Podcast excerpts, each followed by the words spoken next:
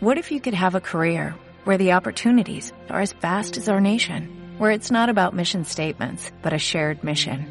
At U.S. Customs and Border Protection, we go beyond to protect more than borders, from ship to shore, air to ground, cities to local communities. CBP agents and officers are keeping people safe. Join U.S. Customs and Border Protection and go beyond for something far greater than yourself.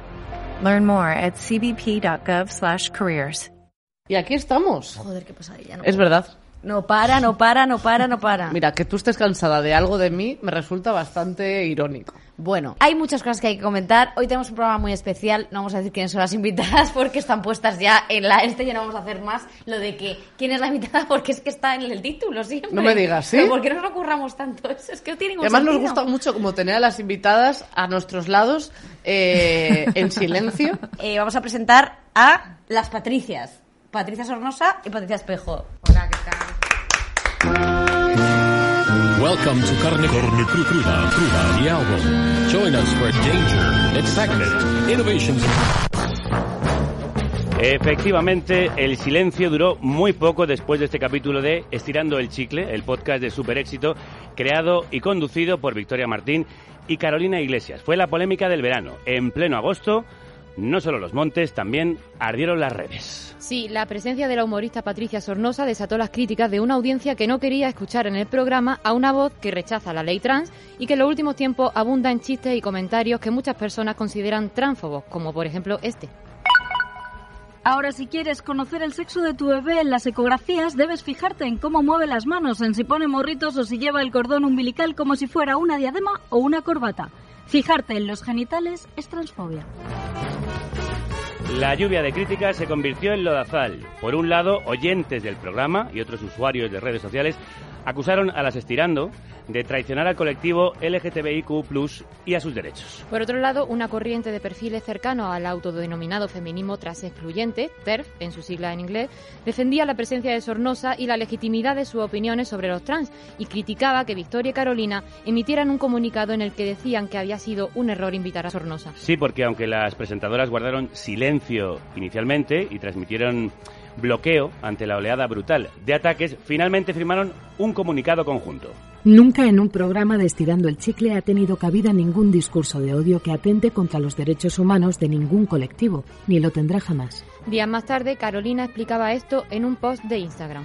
Quiero pedir disculpas a la gente que se haya sentido decepcionada, a mi colectivo LGTBIQ, al que he fallado, y un gracias enorme a la gente que no nos ha soltado la mano en estas semanas tan duras. Y Victoria expresaba su tristeza en otra publicación. En estos días estoy recibiendo miles de mensajes de odio deseando mi muerte, capturas privadas absolutamente manipuladas y sacadas de contexto. Me siento absolutamente vulnerada, deshumanizada y la verdad, sin saber muy bien qué hacer ni cuál es la manera de reaccionar ante esto. ¿Qué tal un samba para ahuyentar el mal tiempo, para separar, para reparar el daño, un samba para alegrar el día, desechar la ignorancia? ¿Qué te parece desmantelar la fuerza bruta después de tanta demencia, después de tanto dolor? Entonces, ¿qué tal un samba? El gran Chico Buarque acaba de publicar este samba cuya letra resume bien nuestro parecer. ¿Qué tal un samba para desechar la ignorancia y la demencia? Chico Buarque. Que tal um samba? Puxar um samba, que tal? Para espantar o tempo feio, para remediar o estrago. Que tal um trago? Um desafogo, um devaneio. Um samba pra alegrar o dia, pra zerar o jogo. Coração pegando fogo e cabeça fria. Um samba com categoria, com calma. Cair no mar, lavar a alma. Tomar um banho de sal grosso, que tal? Sair do fundo do poço. Andar de boa. Ler um batuque lá no cais do valongo. Dançar o jongo lá na pedra do sal. Entrar na roda da gamboa. Fazer um gol de bicicleta, dar de goleada.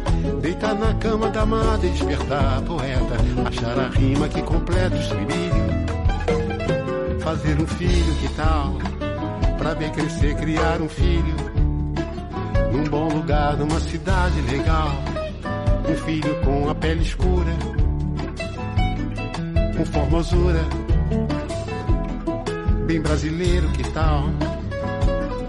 não com dinheiro, mas a cultura. Que tal uma beleza pura no fim da borrasca? Já depois de criar casca e perder a ternura, depois de muita bola fora da meta, de novo com a coluna ereta, que tal? Juntar os cacos e ir à luta, manter o rumo e a cadência, desconjurar a ignorância, que tal? Desmantelar a força bruta. Então que tal puxar um samba? Puxar um samba. Esto no es un podcast sobre otro podcast, sino que creemos que más allá del ruido y del odio hay lecciones valiosas y debates muy suculentos en esto que ocurrió este verano. Violeta, crudos días. Crudos días, Javier. Sí, nos ha dado mucho que pensar. Entonces nos, se nos han planteado preguntas como ¿cuál es nuestra responsabilidad como crea- creadores de contenido? ¿Cómo nos comportamos como audiencia? ¿Qué es crítica y qué es odio? ¿Hasta dónde podemos y debemos coincidir con las voces que participan en nuestro espacio? ¿Debe tener moral el humor? Vamos a intentar contestar a estas preguntas, pero antes queremos deciros cuatro cosas. Primera, el ataque que ha recibido estirando el chicle es una barbaridad. Detrás de los personajes públicos hay personas a las que estos linchamientos hacen mucho daño, mucho más que el que dice que ellas han provocado. Segunda, la extrema corrección política asfixia. Le está pasando a la izquierda por un exceso de puritanismo, en mi opinión. Si no pasamos una, si buscamos la coherencia absoluta, nadie estará a salvo. Cuando la tolerancia se vuelve intolerante, es que algo falla. Tercero, Patricia Sornosa fue colaboradora de Carne Cruda, por entonces no hacía este humor con las personas trans que nos parece tan falto de gracia como innecesariamente ofensivo con un colectivo minoritario y vulnerable, pero podríamos perfectamente invitarla a debatir sobre el tema, como hicimos con otras feministas trans excluyentes en el debate sobre la ley trans. Creemos en los espacios seguros, libres de violencias, pero también en el espacio de riesgo que es el pensamiento. Pensar es admitir la duda, la incomodidad, el conflicto, el desasosiego. Pensar es el único peligro al que no podemos tenerle miedo. Y cuarta, cuando son mujeres las que se equivocan, como escribió María Bastarós en un artículo, el error se perdona mucho menos. Mientras a Plácido Domingo se le acaban haciendo homenajes después de las acusaciones de acoso, a estirando el chicle se las machaca sin tregua. Como me decía Ana Alonso este fin de semana, hablando de este tema, tenemos que tener derecho a equivocarnos. Incluso, voy a decir, el deber de equivocarnos, porque no nacemos enseñados.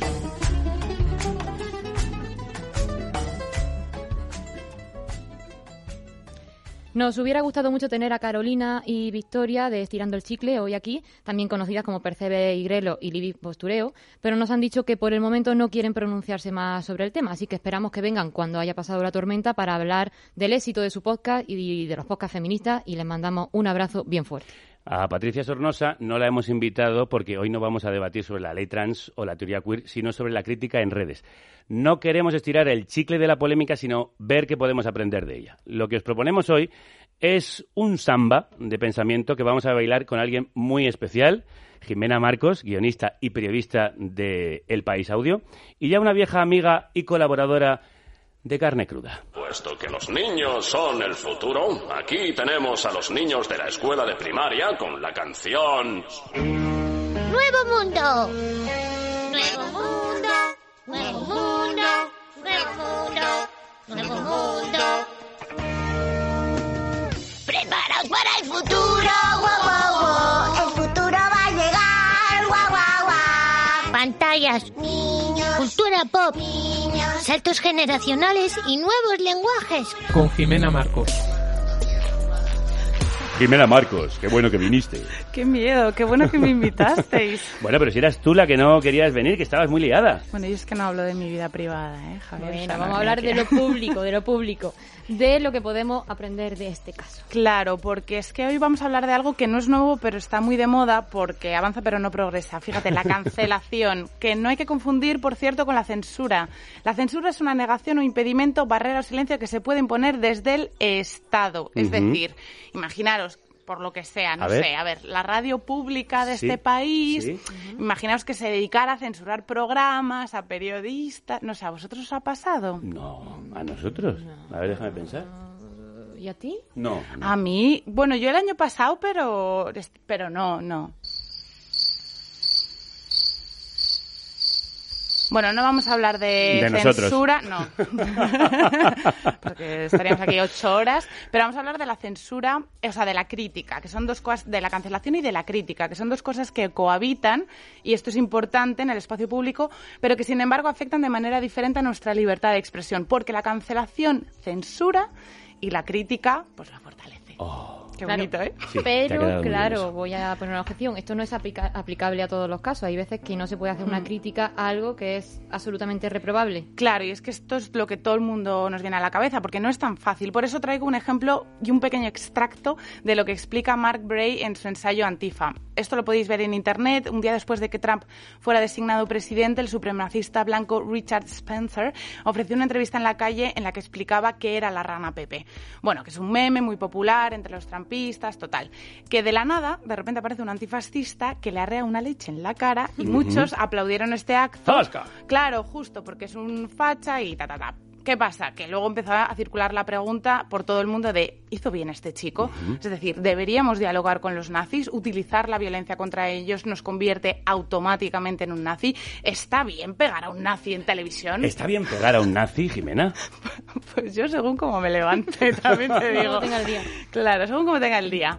Por eso, eh, como no sé responder a esta pregunta, yo se la reboté a un compa cuyo trabajo consiste en algo tan anacrónico hoy en día como es reposar y pensar para, mm, para aportar algo de luz al tema. Él es el filósofo Leo Spluga. Eh, es un tema muy complicado, ¿no? Porque una cosa viene siendo la emoción, otra cosa la razón. Eh, uno de los conceptos, digamos, básicos de filosofía política vendría a ser que toda guerra, del carácter que sea, presupone una paz posterior, ¿no? Es decir, eh, en teoría la, la- la guerra se hace por la paz, que quizás es una gran contradicción. En el tema ideológico, el tema cambia un poco, es un poco más complejo porque es una guerra tanto de carácter eh, físico, como hemos podido ver, especialmente si son herederos de, bueno, del nazismo. Y claro, uno de los problemas que, que se tiene ¿no? Eh, cuan- es crear al final una deshumanización, deshumanización del- de la persona mm, que está radicalizada, podríamos decir, ¿no? O que, mm, o que está en esa ideología, ¿no? Y entonces eh, con eso conlleva una patologización de, de un poco pasa con muchos problemas sociales de no, es que el, el nazi es un loco, es un enfermo mental, es lo que sea, cuando realmente lo que tiene es una estructura ideológica muy clara, muy arraigada a la sociedad. No, no es un loco, es una persona con una ideología y si se le trata como un loco y se le deshumaniza, no es posible nunca una convivencia social, ¿no? Debe haber una confrontación cultural e ideológica constante, eso es evidente, pero uno de los grandes problemas que tenemos es la deshumanización del rival.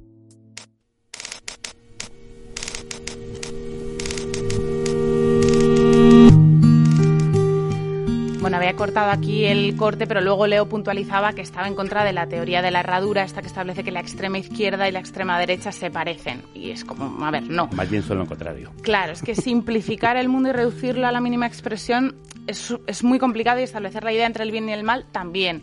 Y las dos cosas son muy absurdas, la verdad.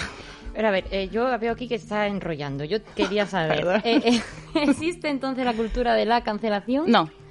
Pues sí que se puede reducir todo, ¿no? A Bueno, pero la mínima expresión. A ver, lo bonito es explicarlo y explicarlo tranquilamente. Yo lo voy a hacer con el apoyo de un cuadernillo de anagrama que se publicará, por cierto, el 5 de octubre, apuntad amigas, titulado La cancelación y sus enemigos de Gonzalo Torné y, Mons- y Clara Monsalvaches, que es un personaje ficticio de las novelas de Gonzalo, no es una persona real.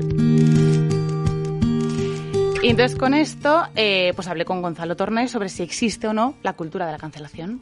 Te contesto como, como un novelista que ha escrito un libro sobre algunos aspectos, ¿eh? no como un especialista ni como alguien que haya estudiado mucho el tema. Pero yo, me, me- bueno, no, me da la sensación de que no está, no está justificado ni como una manera de llamar a la censura de otra forma, ni siquiera como, un, como una novedad en, digamos, en la dificultad de acceder a la publicación o a la filmación o demás, porque siempre se pone el, el ejemplo de hoy se podría haber publicado Lolita. Bueno, sí, lleva 200.000 ediciones y en su momento pues tuvo muchísimos problemas para publicarse y estuvo a punto de no publicarse. Entonces, en ese sentido, no. Lo que sí que hay es un fenómeno, que se le puede poner el nombre que se quiera, pero si se le pone cancelación, entonces cambia de sentido, que es que gente que antes no se podía quejar de los chistes que les hacían o de las representaciones que veían, ahora pues pueden quejarse y pueden criticarlo públicamente. Bueno, estos son a los que Lucía Lismaer llamaba ofendiditos en su cuadernillo también publicado en anagrama. Exacto. Y que Clara Barra Gonzalo decide llamar en el ensayo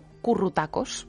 Pues de la misma manera que no admitimos pues que un escritor diga tonterías sobre, yo qué sé, los celos o, o la vida o el tiempo, pues eh, hay, hay grupos que, digamos, se manifiestan y se vuelven más, más exigentes sobre sus representaciones y no quieren que sean tópicas. No es, no es nuevo, insisto. Tú te lees ahora Dickens y, y los judíos de Dickens dan risa porque son tremendamente tópicos y estereotipados.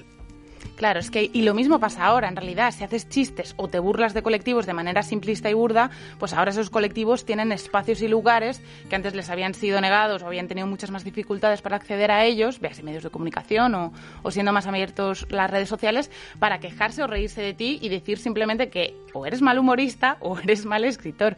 Pero fijaos que también apunta a Gonzalo. Eso es crítica, no, no es otra cosa que crítica. Lo que se ha ensanchado es el campo de la gente que critica. Pero claro, ¿qué pasa cuando has pasado de un lado a otro? Es decir, cuando estabas en el bando de las minorías y de repente, como ha ocurrido con Estirando, pasas a un medio de comunicación grande a llegar a una audiencia de miles de personas a llenar un WeThink. Pues complicado, porque la peor reacción que podrías tener yo creo que es la de cerrarte en banda y ejercer como por así decirlo, entre comillas, víctima, ¿no? Porque es duro recibir críticas y hay que entender el tablero de juego en el que estás jugando, tu lugar y también tu responsabilidad. Yo lo que creo es que sí que es importante en este sentido la gente que se meta en estos debates mirar cuál es su sociedad actual, ¿no? Yo, a mí me, me mata de risa cuando para defender cuáles son los límites de la expresión, por ejemplo, se recurre a la ilustración. La ilustración es una época en la que prácticamente no se puede decir nada, en la que prácticamente todos terminan en la cárcel. Es decir, hay que asumir que nunca, jamás en la historia de la humanidad y en ningún sitio, ni de día ni de noche, ha habido tanta libertad de expresión como ahora. Me da la sensación de que solo las personas que puedan decir esto, que, que, que están claras, que están convencidas de, de, esta evidencia, pueden entrar a discutir, ¿no? Lo otro es, pues, como que alguien te enseña a nadar sin saber nadar, pues, pues es igual. Me da igual lo que tú digas, no sabes nadar. O, o, yo que intente hablar de, yo qué sé, de motores de combustión sin saber nada de física, pues es que da igual lo que yo diga. Uh -huh. por, por, lo que tengo que hacer es estudiar matemáticas. Pues esto es lo mismo, ¿no? Cualquier persona que entra en este debate para decir, oh, que no me dejan hablar, que me autocensuro, que me desmayo, que pues no tiene absolutamente ninguna credibilidad y tiene que solucionar esos problemas suyos y, y luego entrar al esto debate. igual es lo que le pasó en una primera instancia a Carolina y Victoria, que no supieron cómo reaccionar ante una avalancha de gente que unas de muy buena forma y otras de muy mala forma, mm. criticaron el haber invitado a una humorista considerada tránfoba. Como decía Gonzalo al principio, con la palabra se, se, hacen cosas. Claro, y es que también Gonzalo decía, pues me sorprende un mundo que haya ciertos personajes públicos que se estén preocupando por un inexistente clima de represión occidental hacia su persona, cuando si lo comparásemos con otros países o con lo que ocurre en, en otras culturas, pues resulta casi ridículo pero yo creo que los, los, libros y las películas pues tienen que ser un poquito más complejas, es difícil de explicar así, yo en el libro lo intento explicar, tienen que presentar los problemas eh, que generan las cosas, no, no ser solamente apologéticos, porque entonces pues, con hacer una pancarta ya lo tendríamos, ¿no? Y ese riesgo sí que lo veo. De los discursos apologéticos nacen respuestas panegíricas y hordas fanáticas igual de simplistas y panfletarias, que son las que acaban linchando, incluso a veces linchándote. Claro. No se debería fomentar desde ningún lugar, lo hemos dicho al principio, el linchamiento que han sufrido las estirando el chicle, ni el que lleva, por cierto, sufriendo Paloma Palenciano durante años. ¿Cuál es la responsabilidad de las audiencias, Jimena? Pues... Aquí el preguntón. vaya, vaya pregunta. Eh, a ver, yo no, no, lo sé, pero yo creo que me, Gonzalo medio respondía con esto. Tanto el medio como la audiencia no deberían ser infantiles al respecto. Es decir, los medios exponen y la audiencia es sabia. Es decir, debe poder sacar sus propias conclusiones sin que tú le digas, ¿ves qué mala es esta persona? Mira qué mala de la misma manera que la audiencia debe ser capaz de juzgar al medio sin tener que tragárselo todo, sin rechistar como un embudo. Hay que ser críticos para lo bueno y para lo malo. Por ejemplo, las carpetas, pues para forrarlas con vuestras fotos, con la cara de Violeta claro. y con la cara de Javier, sí. muy bien, pero no con vuestras opiniones, no, por favor. No, las opiniones mejor no mitificarlas, que de ahí viene el fanatismo, y el fanatismo mal, todo pues, mal. Exacto, todo se puede, puede criticar, pero sin quemar a la gente en la hoguera. Que tenemos el Torquemada muy, muy dentro. Eso es, criticar, pero sin quemar. De la misma manera que no, yo no soy capaz de quemar el mercader de Venecia porque Shylock, el, uno de los protagonistas judíos, sea una representación ridícula del judaísmo, pero puedo decirlo y luego, o sea, integrar esa, ese juicio al juicio global de la obra sin cargármelo. Es decir, pues al revés pasa lo mismo, ¿no? Yo puedo decir, ah, mira, pues esto es meritorio porque yo que sé, introduce la comunidad musulmana, que es una cosa que, una, hay una cosa, perdón, es una representación que normalmente está mal hecha y aquí está bien hecha, pero el libro es un rollo, ¿no? Jimena. Ay, perdona. Eh, despierta. Es que qué voz tan bonita tiene Gonzalo. bueno, ahora comentamos eso. Eh, tú termina esta parte y ya te digo yo.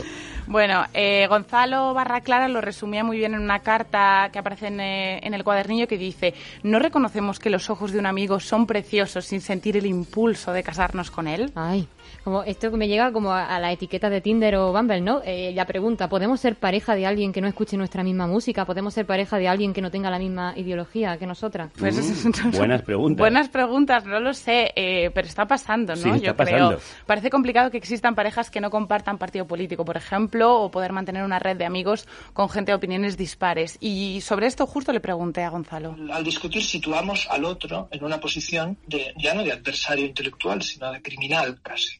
Con lo cual es muy difícil, eso también pasó en Cataluña, ¿no? que si no estabas absolutamente de acuerdo con todo lo que te decía eh, Junts pel Sí, pues eras un, un poco menos que un fascista. Hay gente que incluso que estaba a favor del referéndum, ¿eh? Pero eran todos una pandilla de fascistas. O éramos todos una pandilla de fascistas, da igual. No, es esa... esa, eh, no sé cómo decirlo, esa penalización de lo que ellos llaman equidistancia, que a veces es sencillamente, pues, pues no sé, no, pues no estar, mm, discrepar sin, sin por eso ser un asesino convicto, un criminal, eh, dificulta bastante, sí, dificulta mucho. Yo, a mí me olvida Navarro, tiene un artículo muy bonito que dice que, que la responsabilidad social, digamos, de un intelectual es dejar un sitio a tus adversarios donde replicar. Si inmediatamente los conviertes en poco menos que, pues eso, que criminales, que malvados o que como hacían los nazis ratas, ¿no? Pues no se puede discutir. Eso es- entonces tampoco se puede convivir con esa gente, es muy complicado, claro. Muy buena esa frase de Elvira Navarro. La responsabilidad social es dejar un sitio para el adversario donde replicar. Y hablando de réplicas, hemos notado el sonido, digamos, low-fi de los cortes que has traído hoy en tu estreno en la sección. Eh, no sé si Gonzalo estaba hablando dentro de una lata de piña en almíbar o era de melocotones. No lo puedo distinguir. Igual pensaste que bueno, en el país audio hacer las cosas bien y aquí como esto es la radio underground, el rollo pirata, he dicho yo les traigo Claro. aquí la morralla. A ver, para empezar pido perdón a Eva, la pobre, lo siento Eva. Y segundo, no tenéis ni idea, los, los escritores hablan así. Hablan O sea, así. Ah, con ese sonido, ¿no? Como latoso, Es la antiguo. voz de Hablan en el Gonzalo. 92. Es punky. Exacto. Tú pensaste, como estos son punks y tal, yo les traigo No sonido ahí, low-fi maquetero. No, sí, yo creo que iba a quedar mejor además en el programa con este Claro, rollito que sí, lleváis. este ¿no? rollito que Como llevamos. Juvenil, de grano, tal. que, que sí, así, eh, trazo grueso. Claro, eso es. Lo importante era el contenido. Cuat- cuat- cuatro episodios semanales. De actualidad, cultura, denuncia, análisis, ciencia, música, humor. Por muy poco puedes tener mucho. Hazte productor o productora en carnecruda.es. Este melón que nos estamos comiendo entre los tres es demasiado grande para nosotros, así que vamos a invitar a más comensales. Este año los programas de Nuevo Mundo tendrán primero una exposición del tema con Jimena, como el que habíais escuchado, y después un debate. Ahí va, como la clave. ¿eh? Viejunísimo eso, ¿eh? Bueno, ¿qué quieres? Yo tengo una edad. Tengo una edad. Pues esta será una tertulia de poca edad, pero mucha chicha. Hemos juntado en el mismo programa Nuevo Mundo y nuestra tertulia de jóvenes. Lo lleváis, lo lleváis, lo lleváis crudo, crudo. Lo lleváis crudo, lo lleváis crudo. Una sección en plan, En plan, en plan, en plan tertulia. en plan random. Sí, totalmente random. Pues tiene un espacio sin boomers en carne cruda. ¿Sin qué? Que no te cargas. Boomer. ¿Qué? Que yo soy generación X, chaval, entérate. Ok, boomer. Que falta calle. A mí me renta más. A mí me renta más.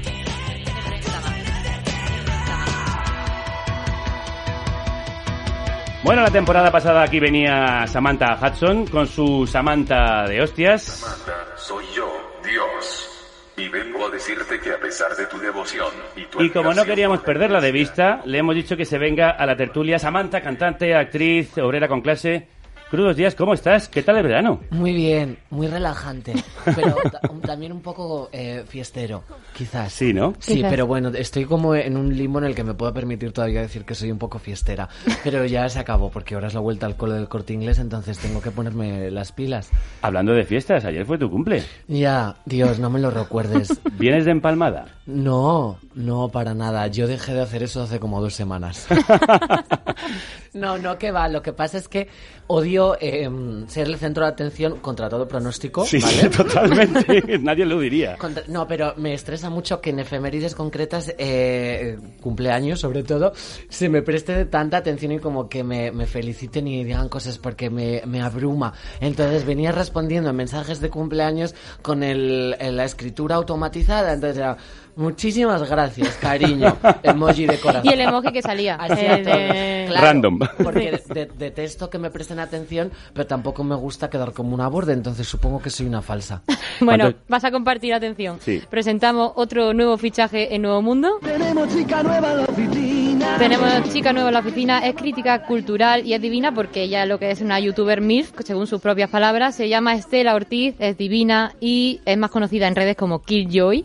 Hola a todas, soy Esther Ortiz y este es mi primer vídeo comentando temas que me interesan. Hola a todas, soy Estela Ortiz y para este segundo vídeo os quiero hablar del metalenguaje y de la representación de la alteridad que se hace en la saga Shrek. Hola a todas, soy Esther Ortiz y hoy quiero hablaros de Euforia y hoy os quiero hablar de Los Simpson.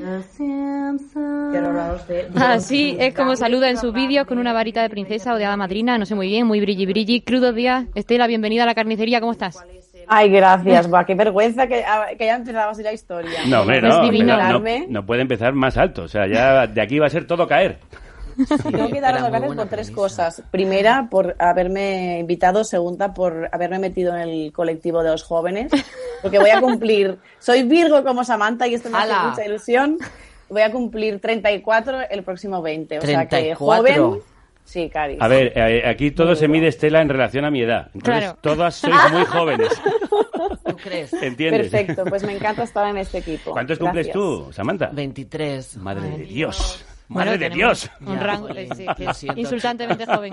Ya, no, no es mi culpa, perdón, lo siento. Bueno, Estela, te vemos en holograma, pero sa- sabes que puedes hablar cuando quieras, interrumpirnos, insultarnos bajitos si lo necesitas, ¿vale? Vale. Vamos al Gracias. lío. hate me, still trying to replace me, chase me, chase me, tell me how you hate me, erase me. Ódiame, ódiame, persígueme y bórrame, canta Ellie Goulding en este Hate Me, en el que también dice, hay una delgada línea entre el amor y el odio y si cambias de bando tendrás que reclamar tu sitio.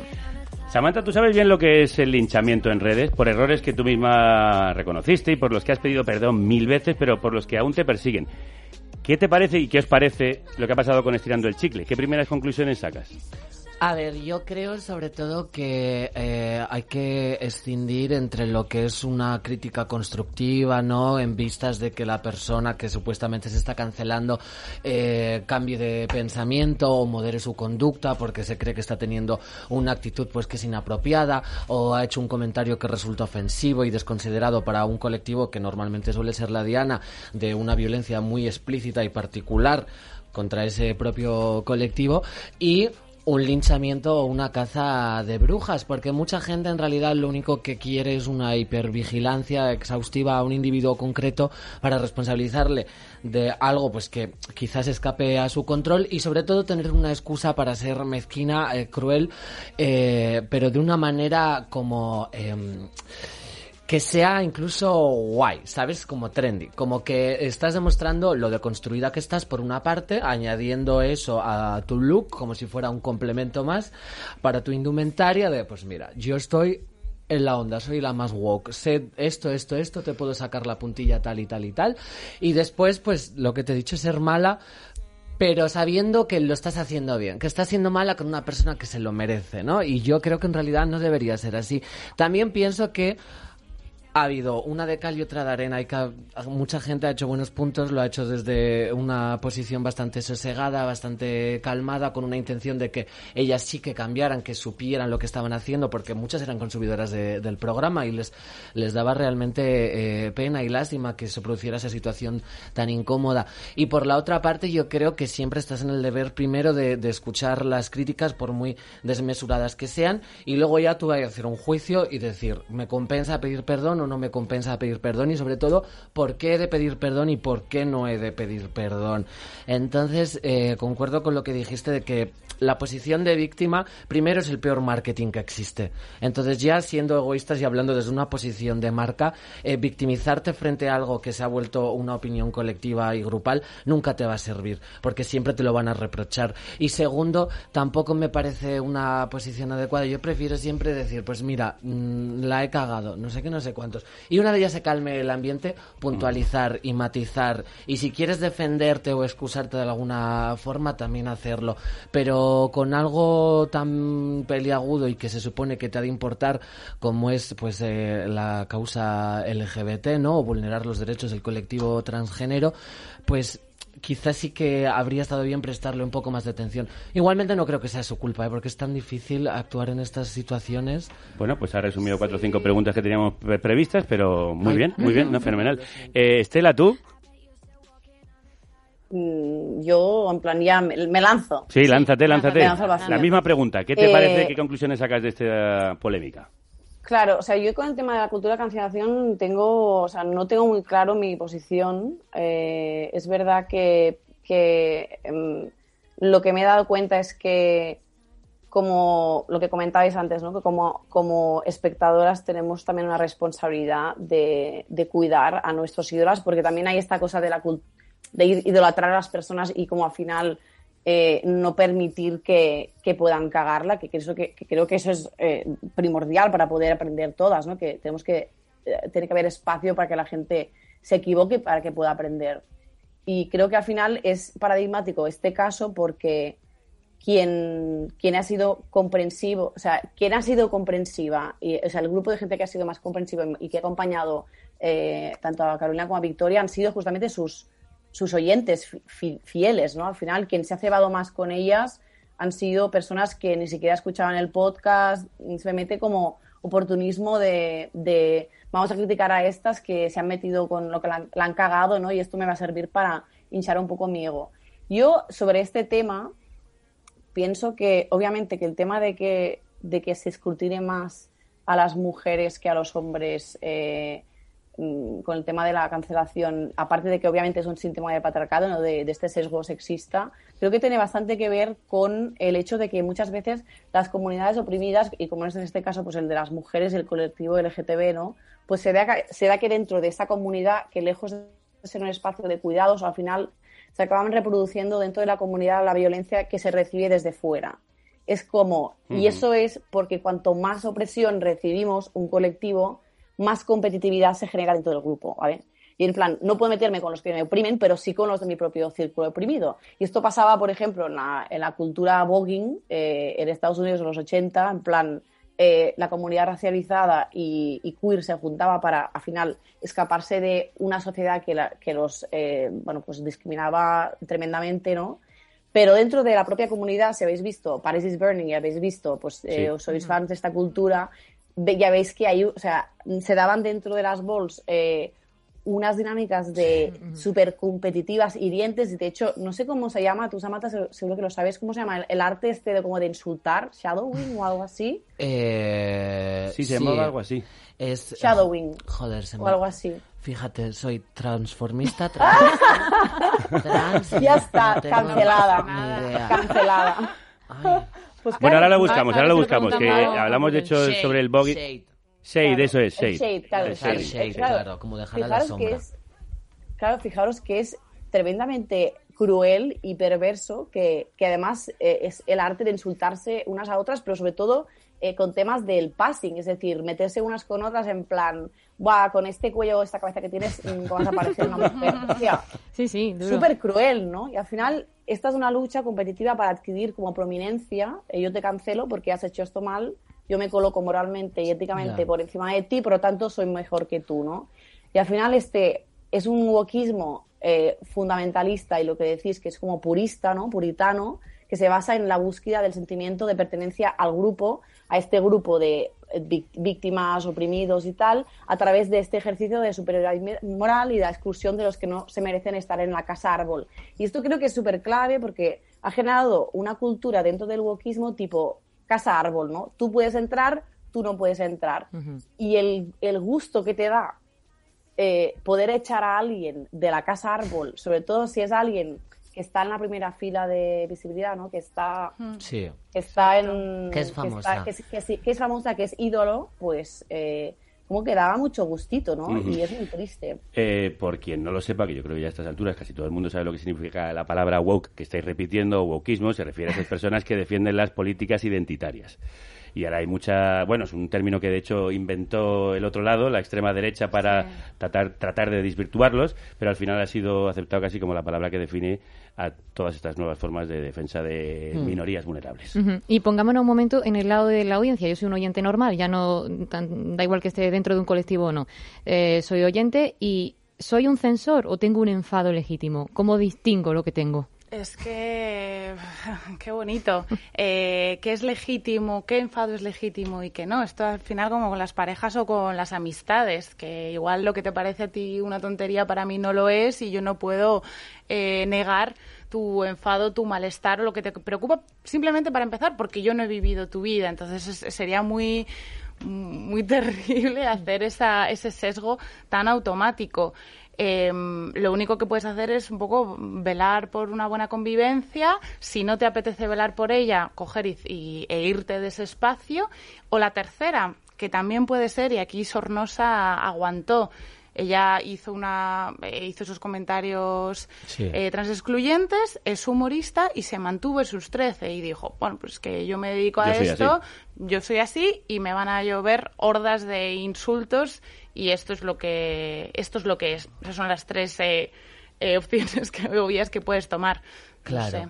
También yo creo que a, a veces confundimos como un sentimiento o una emoción con una realidad objetiva, que la realidad pues tampoco es siempre objetiva, ¿no? Pero no es lo mismo sentirte decepcionada por algo que que alguien haya hecho algo para decepcionarte. Entonces, cuando tú estás proyectando esa emoción y la estás eh, volviendo realidad, generando una situación incómoda, un linchamiento o provocando que esa persona sea consciente porque has generado un entorno eh, de malestar, yo creo que ahí sí que tienes la responsabilidad de decir, pues mira, a lo mejor esto mismo ha molestado, pero tampoco trasciende mucho más allá. Luego, pues ya está, que si ha sido un comentario evidentemente mm, explícito, transfóbico, racista, machista, etcétera, pues es lo que hay y es lógico que la gente se sienta Claro. enfadada. Cualquier enfado es legítimo, yo lo pienso, y sobre todo viniendo de eh, mm, una parte pues que está más bien viviendo en los márgenes, ¿no? Y que están hartas de aguantar todo esto, entonces a mí me parece que está bien que la gente eh, se exprese. Como ya te decía, pues creo que hay que ser responsable con los linchamientos y tratar de por lo menos que sea algo constructivo, ¿sabes? Aunque metas por ahí un gilipollas o un eh, palurdo y también desde la otra parte pues intentar eh, escuchar y sacar algo de provecho. También te digo, es el juego que hay, son las normas del juego. Si eres un personaje público, sabes Claro, que pero- siempre te vas a exponer a eso. Hay que intentar cambiar las cosas, generar un mejor ambiente en Internet, ponerle una solución, caminar hacia adelante, desde luego. Pero la que quiera navegar, que navegue. Y es que esto yo creo que no va a cambiar porque va- no va a dejar de existir la gente imbécil. No, no va a cambiar. Por eso quería preguntar en este sentido a Estela. Eh, las figuras públicas que son tan dependientes de las redes sociales, de sus seguidores, cuando uno depende tanto de ellos, al final se le puede venir en contra y estas masas se convierten en censoras y perdemos libertad. No voy a decir esto a ver si le va a molestar a no sé quién, no voy a decir esto otro a ver si le va a mo- mo- molestar a no sé cuánto. Estela. Claro, es que esto, todas las que creamos contenido nos hemos encontrado en algún momento de, bueno, me posiciono muy fuertemente con esto y esto hace que, bueno, pues que pierdas seguidores siempre, ¿no? Eh, pero creo que, que tiene que haber una, o sea, que, te- que tenemos que ser responsables también con, para con nuestra, eh, nuestros valores, lo que pensamos. Y es verdad que siempre tienes tiempo de, de o sea, quiero decir que lo que pienso hoy no es lo mismo que voy a pensar dentro de dos años, al final, pero tiene que haber un poco de flexibilidad ahí, ¿no? Yo creo, más que, que pensar en, en contentar a la audiencia. Al final, yo creo que eso no. Pero cuando que te pasan veces- cosas como le ha pasado a estirando el chicle, al final es inevitable que haya una autoconciencia y una autocensura. Claro, pero eso es censura o, o- o a lo mejor es aprendizaje al final, ¿no? Sí. Porque mm, Bueno, yo sí que pienso que fue una cagada llevar a Patricia eh, Sarnosa, ¿es, es la Patricia? Sornosa. Sornosa. Sornosa. Ah, perdón, hostia. Perdón, ¿eh? O sea, ha sido completamente, o sea, sin ninguna maldad. Me, me he equivocado. Ha sido una letra, una letra. Yo no soy de esas personas, o sea, mm, no voy a meterme con ella porque sea, o sea, que no me gusta su discurso, pero no voy a ridiculizarla por, eh, o sea, no era mi intención. Es que también a Eh, palabras necios oídos sordos, ¿no? Y yo creo que a veces lo mejor es no prestarle atención a, a la gente que está haciendo eso. A ver, también es verdad que si la incluyes en tu programa está un poco regulera, pero la gente tiene derecho a equivocarse. Y Sí, también la, gen- sí. la gente que se ha sentido ofendida con tu equivocación tiene derecho a reprochártelo. Entonces, que se llegue a un punto intermedio. Pero muchas veces no se busca y el- el objetivo no es como decir, venga, censúrate, eh, esto no lo puedes decir, esto sí. Y si eso es la finalidad y a lo que se llega, a mí me parece que, que es un punto vacío, porque lo que queremos no es que la gente no diga eso porque sabe que le va a venir mal a su carrera, lo que queremos es que la gente realmente entienda la situación, eh, medie el conflicto y se llega a un punto en común. Entonces, cuando la hipervigilancia es tan exhaustiva, cuando el escrutinio es tan grande, tan eh, eh, descomunal y tan desmedido, pues muchas veces se consigue un efecto inmediato y un estímulo inminente que es decir, pues de este tema no vuelvo a hablar, ¿sabes? Y no me voy a mojar políticamente de esto. Y también pues es un poco la dinámica de Internet porque no hay un espacio más grande para que haya un debate, para que se pueda eh, opinar lo contrario, para que pueda haber matices, para que puedas decir esto y lo otro, ¿sabes? No hay una comunicación ni un diálogo tan extenso, entonces simplemente se pierde y es como una reacción, eh, acción pues que lleva a lo que lleva. Y hay gente que dice pues ya no voy a politizarme ni hablar de este tema porque sé que a lo mejor la puedo cagar. Pues a lo mejor también está bien cagarla de vez en cuando y decir pues mira he sacado una conclusión positiva Vamos a ver si eh, Jimena se moja. ¿Tú también piensas que es un error, que fue un, un error invitar a, a Patricia o que si se le hubiera preguntado por sus chistes, entonces habría estado mm, más justificada su visita? Me encanta, me encantaría no tener que mojarme, y menos en este, No haber te- venido. en este tema. No, creo que esto es un aprendizaje también para, para ellas, porque es que, o sea, por un lado lo que dice Samantha de las redes, que es súper importante, esa, esas dinámicas que se generan del sesgo, del sesgo de confirmación y de las creencias, que al final no hay nada que puedas decir para invalidar las creencias que tiene el público, los lectores en Twitter, ellos están aferrados a una cosa y se van a aferrar a ella, hagas lo que hagas, digas lo que digas. Creo que a Carolina y a Victoria les ha servido también para para entender el músculo que, que están formando ¿no? y que están trabajando, porque creo que la fama hace a veces perder un poco de distancia y, y- llenar un Wizzing es una cosa muy emocionante y todos los, los mensajes de cariño que han recibido durante este tiempo pues es maravilloso, pero también ahora tienen una responsabilidad muy grande también a la hora de y es una cosa horrible lo que voy a decir, pero es un podcast, es un podcast en una empresa con una marca detrás y es un trabajo y, es un medio de comunicación. Entonces eso requiere una responsabilidad. No es hablar en un bar con tus amigas, no es estar en la calle o en una asamblea o en un espacio diferente, eh, es un medio. Entonces creo que eso a ellas les ha debido de servir como de, hey, despierta, atenta a dónde estás, mira quién traes a tu programa y preocúpate un poco por eso, ¿no? Por cada cosa que dices, cómo lo haces. Simplemente eso. Luego, si, como, como habéis dicho aquí, si quieres tenerlo en cuenta o no, o quieres asumirlo como crítica o quieres dejarlo pasar, pues eso es, es, es cosa tuya, pero sí que tener cierta responsabilidad con respecto a la producción o a, o a la preparación del programa, ¿no? Pero Samantha, ¿tú crees que a los programas, tú que has tenido además un podcast, hay que invitar solo a personas que comulgan con lo que nosotros pensamos o se puede llevar a alguien que opina exactamente lo contrario? Yo creo que el límite lo estableces tú. Y tienes que ser consciente de que, que cualquier acción que tomes, pues va a tener una, una respuesta. Hay gente que a eso le da igual y le sigue funcionando y puedes dialogar con una persona pues que tenga una ideología radicalmente opuesta a la tuya y habrá un sector de la audiencia a la que eso le parezca bien. También tienes que conocer eh, lo que quieres decir, el mensaje que quieres transmitir, el contexto en el que lo dices y hacia quién lo diriges. Entonces yo creo que cuando tu público es femenino, muy LGBT, pues está bien que tengas eso en consideración. Pero hay quien piensa que no se debe dar eh, espacio a quien supuestamente está difundiendo mensajes de odio. Yo es que pi- pienso que... Pero eh, también quien piensa que, oye, hay que debatir, porque lo que a ti te parece un mensaje de odio, a mí me parece en realidad una visión coherente de la realidad. Depende, porque para mucha gente eh, eh, ese podcast, ese programa, ese contenido audiovisual que estás consumiendo en streaming o en YouTube es un espacio seguro y es una forma eh, de decir, pues me identifico con las opiniones que estáis trayendo aquí, me gusta cómo habláis, eh, me veo reflejada en vuestros comentarios, vuestras críticas, entonces si traes a una persona ajena a eso que va a promover eh, odio, aunque sea para hacer un debate, pues quizás a la audiencia le moleste. Yo lo entiendo, porque ese odio ya impera en todos los medios de comunicación. Ya es el mensaje que está, eh, eh, por definición, en, todo lo que ves a tu alrededor. Pero incluso en, en la calle, cuando ves a una familia tradicional, cuando ves la heterosexualidad rondando por donde quiera que vas, entonces por fin tienes un programa que te gusta y vas a traer a una persona para discrepar con ella y generar un debate. Pues si lo crees conveniente, adelante, a lo mejor llegáis a una buena conclusión y generáis algo positivo, pero también entiendo que la gente no quiera ver eso y sobre todo porque muchas veces eh, juega en tu contra. Y tú te crees que estás haciendo algo muy positivo y muy adelantado a tu época y en realidad quizás estén haciendo un caballo de Troya y te estén utilizando para de nuevo difundir sus mensajes. Es algo muy complicado. Desde luego yo no pienso que ellas tuvieran la culpa de traer una persona que luego pensara esas cosas o tal, porque a veces tampoco hay forma de saberlo, ¿sabes? Claro. Todo el mundo tiene derecho a equivocarse y todo el mundo tiene Lo derecho hemos dicho a al imagen. inicio.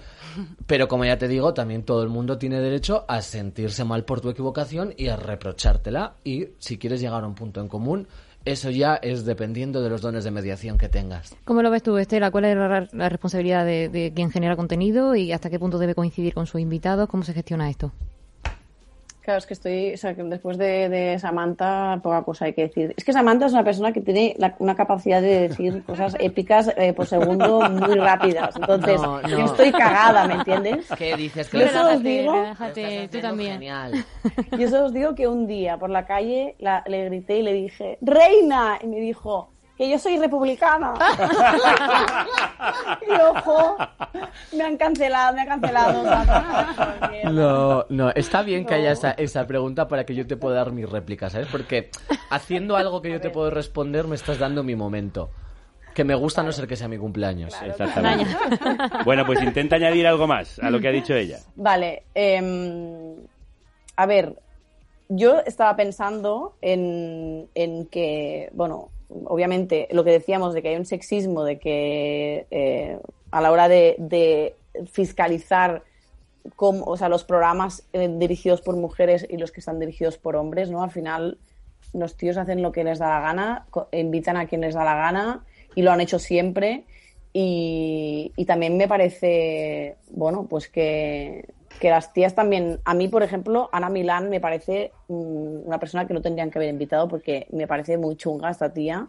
Eh, y también estuvo, no es terfa, pero me parece chunguísimo todo lo que dice mm, y me da una vibra horrible. Pero bueno, es como, tienen que poder invitar a, a- gente, ¿no? También son tías que pues no, la resistencia no va a invitar a, a Patricia Sarno- eh, Sornosa. No repitas el error, no repitas el error. no, ahora parece ya como... Ya parece ya, sí. Esto parece... Meter el dedo en la llaga. Caray. En todo caso, es verdad que, que, bueno, pues que es lo que dice Samantha, que, que el- las oyentes lo que quieren es un espacio seguro y, y se... Lo que pasa es que eso que, que lo que os digo, que la mayor parte de gente que, se ha, que ha las ha linchado y que no ha sido crítica constructiva son personas que no son oyentas del, del programa. Mm. Que al final es como sumarse al carro de ponerse ¿no? el, el gumete este de yo soy mejor que tú, ¿no? Y al final yo creo que, que, mm, que, bueno, este tipo de, este tipo de, de fiscalización hacia las ídolas o estas personas que están en la primera línea, pues puede ser que no, a nivel psicológico veamos en ellas, eh, en este caso, pues Victoria y, y Carolina, una parte, de- o sea, nos vemos reflejadas en el sentido de que mm, nos vemos reflejadas en nuestras propias incoherencias como feministas, ¿no? como activistas del LGTB, y a través de esta fiscalización lo que estamos haciendo creo que es que buscamos en esos personajes cosas que odiamos de nosotras mismas. ¿no? Cosas que, de las que nos avergonzamos, por ejemplo, eh, por no poder gestionarlo por nosotras mismas, ¿no? Como canalizar ese, esa incoherencia, ese odio hacia nosotras mismas, ¿no? Como por ejemplo, esto de que cuando criticamos a alguien por no saber algo que nos que nosotras no sabíamos hace un año o dos. Quiero decir que esto es algo que pasa mucho, en plan, tío, por favor, ¿puedes dar espacio a la gente para que evolucione y aprenda un poco? Pues yo aprendí que no tengo que llamarle Reina Samantha Hudson, le tengo que llamar otra cosa. Pero Ah, no me cierto- canceléis, por favor. Por cierto, eso que comentabas sobre la gente que te amenaza, te echa encima mucho odio, como supuesto seguidor del programa y luego resulta que no está, a nosotros nos pasa continuamente. Sí, nos amenazan con sí. dejar de ser productores. Ah, vale, pues di- dime tu nombre. Y luego no aparecen en ninguna lista. Eso es Está bien habitual. porque no perdemos dinero. Efectivamente. Porque no existía ese dinero. No existía ese dinero. Pero Claro, bueno, que juegan, podemos- pero juegan con nuestros sentimientos. Sí, a mí me gusta cada vez que me anunciáis que siempre hay como un montón de gente eh, diciendo ya está otra vez la progresa, Eso no sé mismo, qué, eso mismo. transformista, podemita. y pienso, Que- "Jolín, qué bien. que además, Samantha, es muy fuerte porque en eh, bueno, los posts que habéis hecho en Twitter sobre este programa eh, han dicho, ya están otras dos que piensan lo mismo. Es como, pues si yo no he venido nunca, o sea, no sabéis lo que yo pienso, no entiendo Claro. nada, pero es como gente que no escucha el programa, que no, obviamente, que no financia el programa y, Y que no lo iba a escuchar. y Y que no lo va a escuchar. Van, van a vomitar odio. Pero porque no, no les, no les da rabia lo que decimos, les da rabia quiénes somos, ¿sabes? Porque si yo fuera, pues, eh, los chicos del maíz, seguramente estarían de acuerdo en muchas cosas, ¿me entiendes? Y, y seguro que los chicos del maíz esta- están Un de abrazo acuerdo aquí conmigo. al Nega y a Tony. Mira, el, el, el- el 30 de, de este mes de septiembre canto en las fiestas del PC. Sí, bueno, sí, cuando, sí. la anu- cuando la anunciaron te puedes imaginar. Madre mía. Qué vergüenza no de, de Silvio Me Rodríguez a Samantha Y yo pensando, pero Qué si gran frase, ¿eh? Silvio Sí, sí. Rodríguez seguro que estaría encantado conmigo. Es que Claro. son tontos. Claro que sí. Y a Joaquín Sabina, pues estoy convencidísima de que igual. habríamos muy buenas Totalmente. migas. Tienes que abrir el espectáculo con esa frase de Silvio De Rodríguez Silvio a Samantha Hudson. De Silvia Samantha, qué gran, qué gran camino. Eh, hay otro punto que se nos ha quedado ahí un poco en el tintero cuando Estela decía, eh, no- nos saca dilemas propios, ¿no? Y de los propios colectivos. Por ejemplo, hemos visto endurecerse la línea antitrans de Patricia Sornosa antes y sobre todo después de la polémica, pero eh, hace humor. ¿El humor debe tener moral? ¿El humor debe ser responsable socialmente, Jimena? que me están cayendo las me más encanta que me, ¿no? soy aquí la, la doctora de en, Sí, por en favor, y manifiéstese. ¿Por, por qué las doctoras, porque acabas de caer en un terreno peligroso, son catalanas? Ah, ya, es verdad, perdón, yo no, también, perdón, ¿eh? Yo me he perdón, perdón, porque sacáis polémica de... pues, Estamos intentando que te no, cancelen. sí, significa que imito mal a, a la gente y Pero ya yo te he seguido, ¿eh? Yo he hecho una catalana Ay, así por también porque favor. me ha, me ha No, gustado. es- Bueno, Estela, tú que eres la catalana aquí. Exacto. No, no nos A ver, metemos Me ha ahí. parecido muy apropiado, yo me lo imaginaba. Oye, por. Bueno, Lo pero era montón. humor, era Una- humor. una polémica Estaba por día, por ejemplo, estaba poniendo un ejemplo, claro. Ay, Dios mío, bueno. Bueno, me responsabilizo, Sí. fíjate, me responsabilizo de si he herido a alguna persona catalana por mi pésima imitación. No quería imitar el catalán, quería imitar Vale. a alguien que sabe mucho. Fíjate. Si se asocia al catalán a una persona Oye, que sabe mucho, pues Por mira, lo que eso, sea. eso- Gracias. Bueno para ellos, bueno para ellos y eh, ellas. a ver, esto es un tema complicado, sobre todo porque a mí personalmente eh, me cago de la risa con gente como Ricky Gervais. Lo, siento mucho porque provoca cosas muy eh, asquerosas en, en- en el ser humano y hace responder. Hay otras que no soporto y, y en este caso, bueno, yo los comentarios de Patricia Sornosa no los comparto en absoluto. ¿Qué pasa? Que, que el, que el- el humor juega en el mismo tablero que el resto de la sociedad. Es decir, eso de eh, es que es humor y por eso mm, se excluye de- del comentario porque era un chiste, no. Es decir, juegas igual eh, y tienes la misma responsabilidad moral con respecto a, a tus comentarios. ¿Que tú lo quieres hacer humor? Pues yo tendré el mismo derecho para decirte, pues tu chiste es una puta mierda porque a mí me hiere o me hace daño. Pero eso será cuestión de cada una. Ahora, humoristas llorones, pues tampoco. O sea, es que esa es la, la inmunidad y la impunidad que han tenido durante mucho tiempo, ¿no? Que es como se escudaban en la barrera de, no, es que yo hago chistes. Claro. Bueno, pues que tus chistes también pueden hacer daño o tus chistes pueden ser malos o tú puedes ser un imbécil. Claro. Entonces, eso sí que hay que tenerlo en cuenta. Luego ya que... el- A mí me ha pasado, fíjate, estoy eh, quedando en un plan, pues quizás sexual y romántico con eh, un hombre, digamos, eh, del bando de la cis heterosexualidad más estereotípica, ¿no? Entonces, eh, es ver- cómico. no, Ah. no, no, pero tiene un aspecto muy comedido. Yo voy como Lady Gaga vestida, entonces, claro, sus amigos me envían fotos, ¿no? Después de repente de un señor mayor con una travesti paseando por la calle, eh, como cosas así, ¿no? Y me dicen, eh, se piensan todo el rato que te vas a enfadar. Y claro, me dijo ese comentario y pensé, es que la, la- la gente que está en ese, los, los, los humoristas llorones, la gente rancia de internet que dice, no, es que la izquierda progre, no sé qué, las rojas, las feminazis, es como, sois imbéciles. No nos molesta que hagáis bromas sobre eh, Irene Montero y las trans. Bueno, quizás sí nos moleste un poco eso también, ¿no? Pero nos molesta sobre todo que lo hacéis mal. Que ni, si- que ni siquiera son bromas, que es que directamente es un, un comentario vomitivo y nauseabundo acerca de una realidad que, ni siquiera es un chiste. Estás definiendo algo que existe, que está pasando. O sea, si tú haces una broma eh, eh, eh, sobre, yo que sé, algo transfóbico, pues es que seguramente eh, sea algo que no es ni siquiera humor, que es una realidad objetiva, pero es que la gente se piensa que las mujeres no hacen bromas sobre cosas de mujeres, yo me paso el día haciendo bromas sobre que tengo un pene de hombre, que si mis cojones y esto y lo otro. También es verdad que yo tengo una norma para el humor y es que tienes que ser consciente, de nuevo igual que lo de la cancelación, de quién eres, de cuál es tu mensaje y cuál es tu público si esa ecuación te da algo positivo, pues estás en tu derecho de hacerlo. Si eres una persona trans, como es mi caso, pues quizás sí que sea más legítimo, ¿no? Hacer bromas sobre los genitales porque ta- también hace una especie de catarsis con algo que es traumático para nosotras. Pero también si tú haces una broma ajena a eso y eres mi amiga y que encuentro que la has hecho bien, que la has hecho desde el respeto y que es graciosa sobre todo, pues voy a decir, pues hija, a lo mejor es de mal gusto, pero me ha hecho gracia, lo admito. Claro, también es una cosa de estatus, ¿no? Porque si se hace desde arriba abajo siempre Sí, es claro, lícito y siempre si lo se hemos hace dicho. desde abajo arriba no tanto. Es decir, tú puedes hacer chistes sobre tus cojones, yo no los puedo hacer, pero tú deberías insultarme también a mí sobre mi privilegio de mujer con coño. Es decir, es que igual también hay que reivindicar todo eso todo el rato también para que... Bueno, ahí habría quien te diría, no, eres tú lo- la que le puedes hacer chistes a él porque él es un hombre. Ya. Se no- No he entendido la pregunta.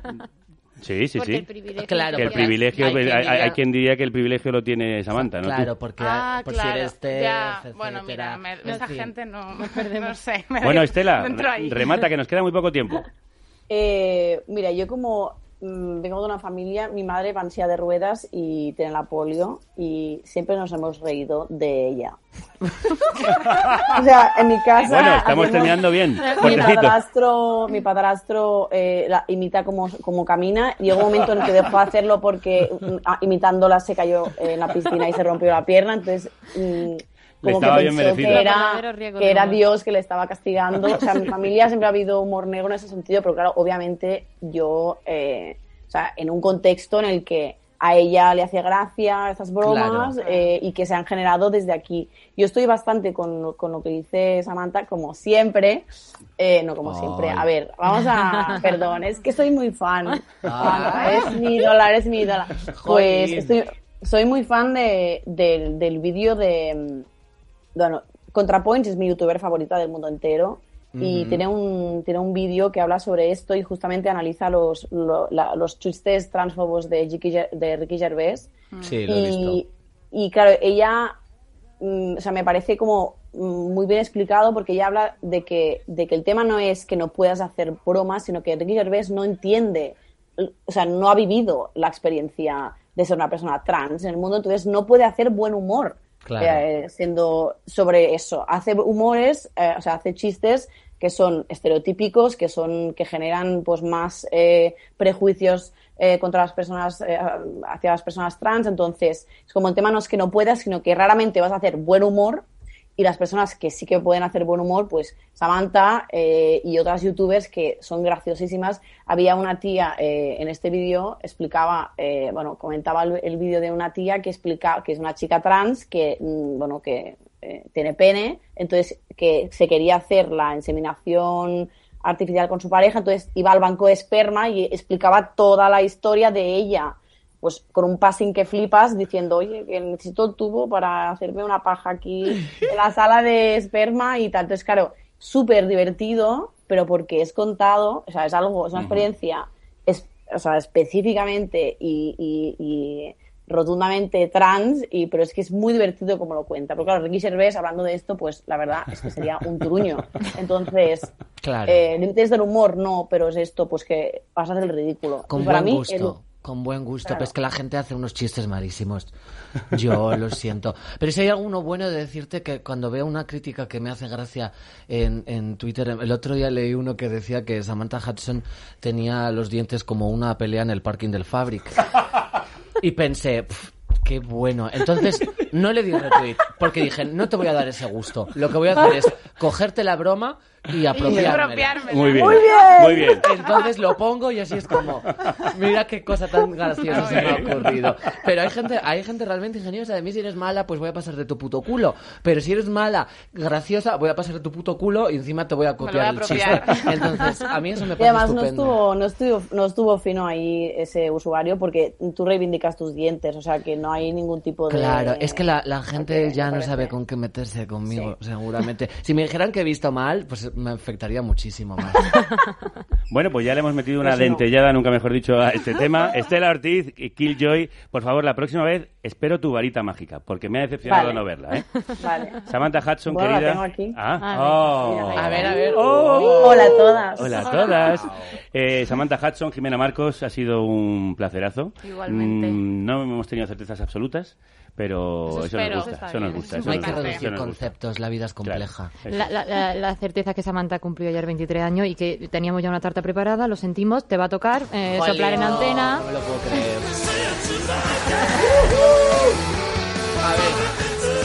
¡Eh! ¡Cumpleaños feliz!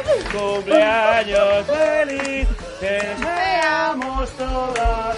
¡Cumpleaños feliz! ¡Eh! Reina. Por cierto, información de servicio. Podéis y debéis ir a ver actuar a Samantha este domingo 18 de septiembre en las Rasmatas de Barcelona. Ya está yendo eh, Killjoy. El 24 favor. está en Valencia. El 30 en Rivas, en las fiestas del PC. De Silvio Rodríguez a Samantha Hudson. Porque es una rojaza, porque es una obrera con clase. Y el 1 de octubre está en Granada. Y más fechas que podéis consultar en sus perfiles en redes. Bueno, querida, felicidades. Muchas gracias. He de decir que detesto el chocolate.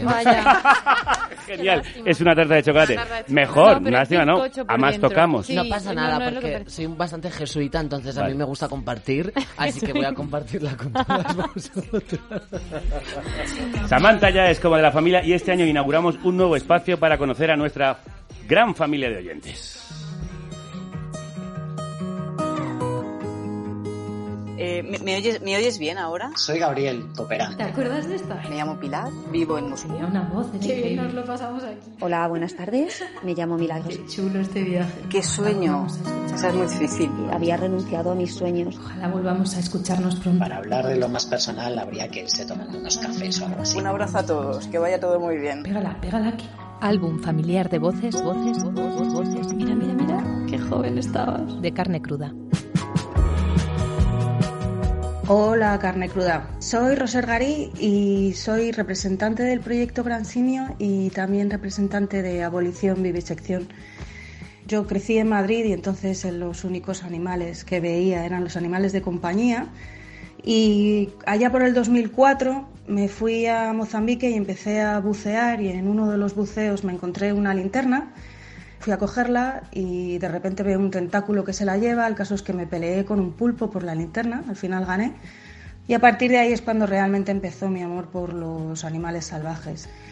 Estoy colaborando con el proyecto Gran Simio. Surgió por la necesidad de darles a los orangutanes, los gorilas, los chimpancés y los bonobos derechos fundamentales como el derecho a la vida y una vida digna y a la libertad, que no se puedan tener como mascotas, que no estén en los zoos, porque los zoos son una auténtica tortura para todos los animales, pero especialmente para los grandes simios, que son animales sociales y con un gran intelecto. Acabamos de sacar un libro, los autores son Peter Singer y Paula Casal, que se llaman Los derechos de los simios. Con lo que recojamos del libro, pues financiamos nuestros proyectos. También acaba de salir un documental que se llama Persona no humana y ese documental explica bastante bien la lucha jurídica por los derechos de, algunos simios que están en cautividad. También estoy ahora trabajando con abolición vivisección para intentar acabar con los experimentos con animales. Eh, me hice productora porque me gustan muchísimo vuestros programas y mola mucho trabajar escuchándos, aunque de vez en cuando me distraigo, no trabajo y solo os escucho, pero bueno, muchas gracias. Me gusta ser productora de una radio realmente independiente que habla de las cosas de las que nadie habla, como por ejemplo la granja de Camarles, de los macacos de laboratorio. Me gustaría que hicieseis más secciones animalistas porque me parece que es importante, que no se habla suficiente, que los animales eh, también son víctimas no solo del cambio climático, sino de la acción directa humana, que nos los estamos cargando a ritmo insostenible. Y me gustaría que se hablase más de esto porque para cuando nos demos cuenta y empecemos a hablar de ellos, muchos de nuestros compañeros animales se habrán muerto, como los orangutanes tapanuli o los monos de cola larga. Y todo por la acción directa, humana, prevenible e injustificable. Bueno, pues nada, os mando un saludo y que tengáis un buen verano y una buena vuelta al cole. Si quieres formar parte del álbum, escribe a productores.carnecruda.es. vaya. O envía mensaje de voz al 717-717-970, contándonos quién eres, qué haces, dónde vives, qué sueñas, cuál es tu historia.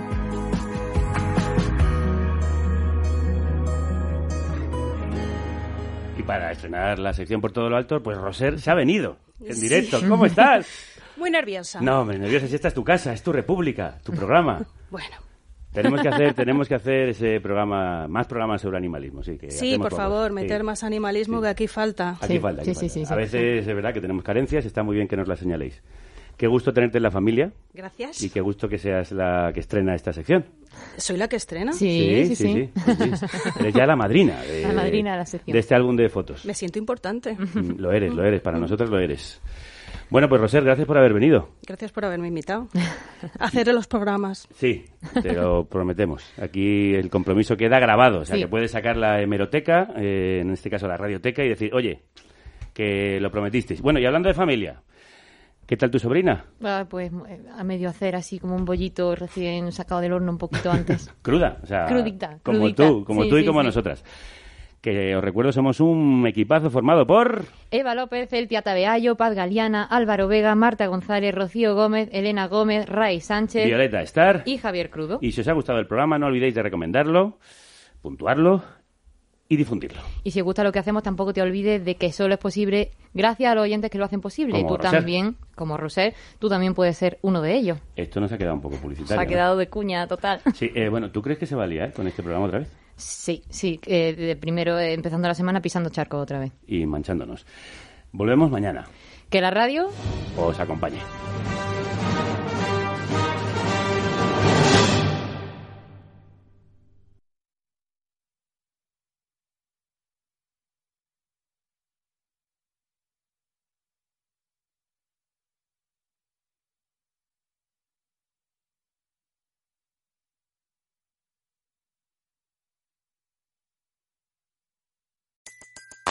Everybody in your crew identifies as either Big Mac Burger, McNuggets, or McCrispy Sandwich. But you're the filet fish Sandwich all day.